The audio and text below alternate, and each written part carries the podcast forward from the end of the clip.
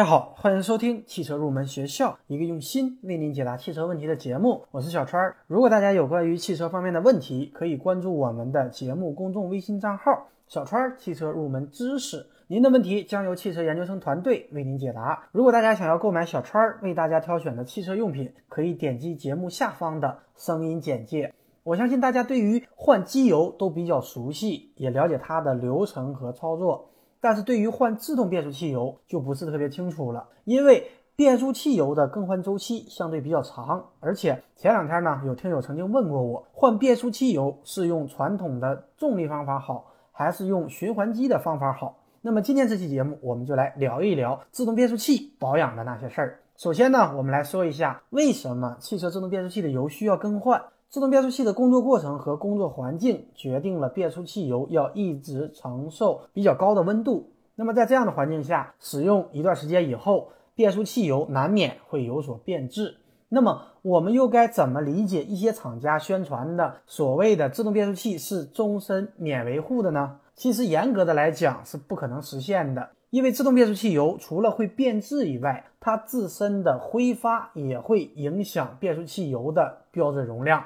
所以说，变速器油还是需要进行更换的。而且，对于很多使用了一段时间的汽车来说，在使用的过程当中会有换挡顿挫等等问题的出现。那么这时呢，大家不要一味的觉得是变速器的问题，还要考虑是不是变速器油应该更换了。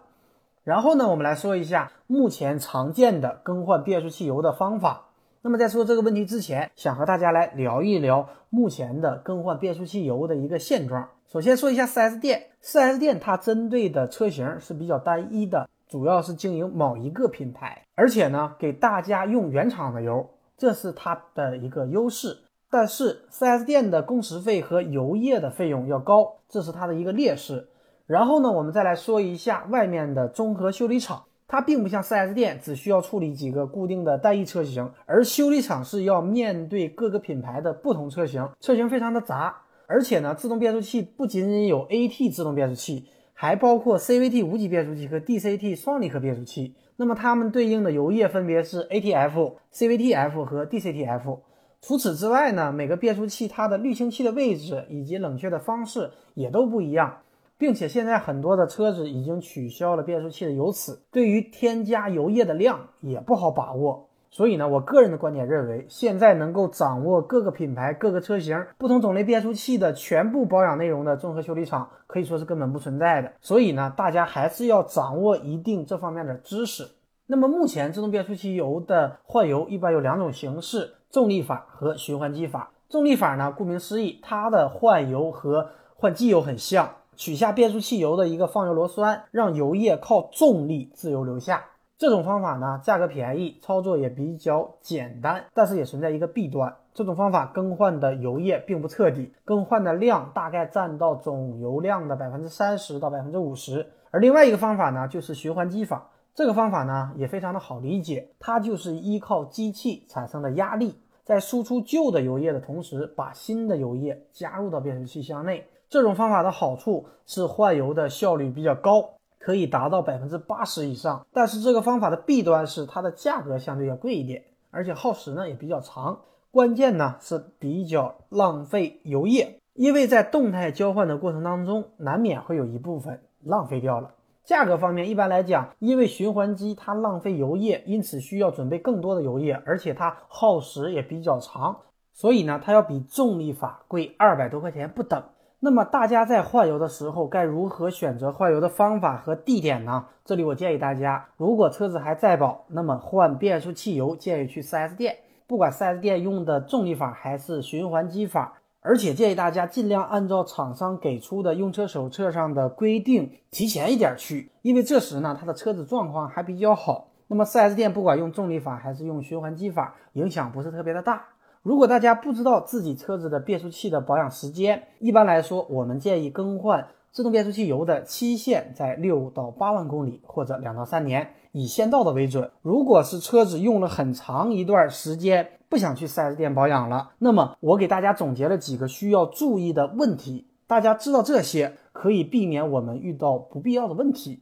第一个呢，我们来说一下油品的选择。在实际操作中，我们最怕的就是使用假油，因为使用了劣质的甲油，一开始感觉不出问题，而是在使用一段时间之后呢，问题就出现了。由于甲油它会形成结胶物，根本无法清洗，也给我们维修带来了不便。所以，我们来说一下应该如何选择油品。首先呢，优先选择真正原厂售后服务用油，并且要对号入座，就是一定要跟自己的车型对得上。而且 AT、CVT、DCT 之间它们是不能混用的，而且即使是同一型号的变速器匹配在不同的车型上，那么由于它的扭矩、重量、转速和结构是不同的，也不能够混用。因此呢，原厂都是有指定自动变速器专用油的。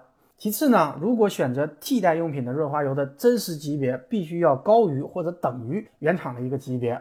第二个问题呢，我们来说一下滤清器的更换。大家知道，在换机油时，除了换油以外，还要换滤清器。那么自动变速器油也是一样，变速器的滤清器并不像机油滤清器那么容易拆卸和更换，因为并不是所有的自动变速器的滤清器都是简单的拆开油底壳就可以更换的，有的是需要解体变速器才能更换的。但是目前的自动变速器当中，百分之八十五以上的滤清器是非常容易更换的，还有一些滤清器和油底壳是做成一体的。这种在换滤清器时，实际上是换油底壳的整体；还有的是安装在变速器的内部，必须要解体之后才能够进行更换。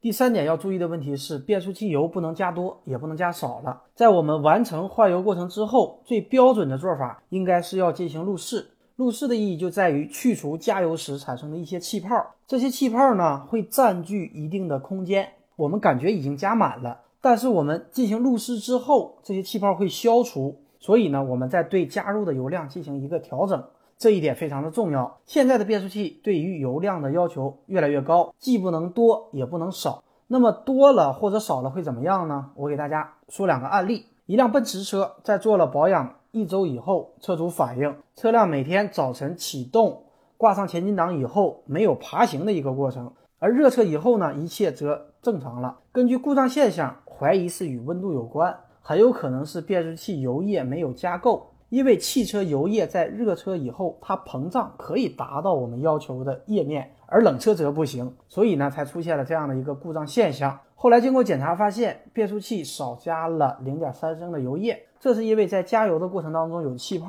一开始会觉得已经加满了，但是实际上并没有。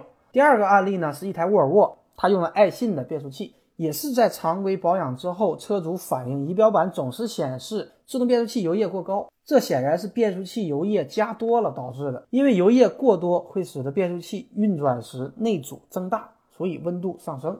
好的，那么关于变速器油的问题就和大家聊这么多。大家只有平常多注意，才能避免日后出现问题。希望这期节目对大家有所帮助。好的，那么今天这期节目呢就接近于尾声了。节目最后，欢迎大家加入我们汽车研究生团队的会员。成为会员以后，我们会为您分配一位研究生咨询助理，为您解决所有的汽车问题。购买汽车用品可以免费成为永久会员。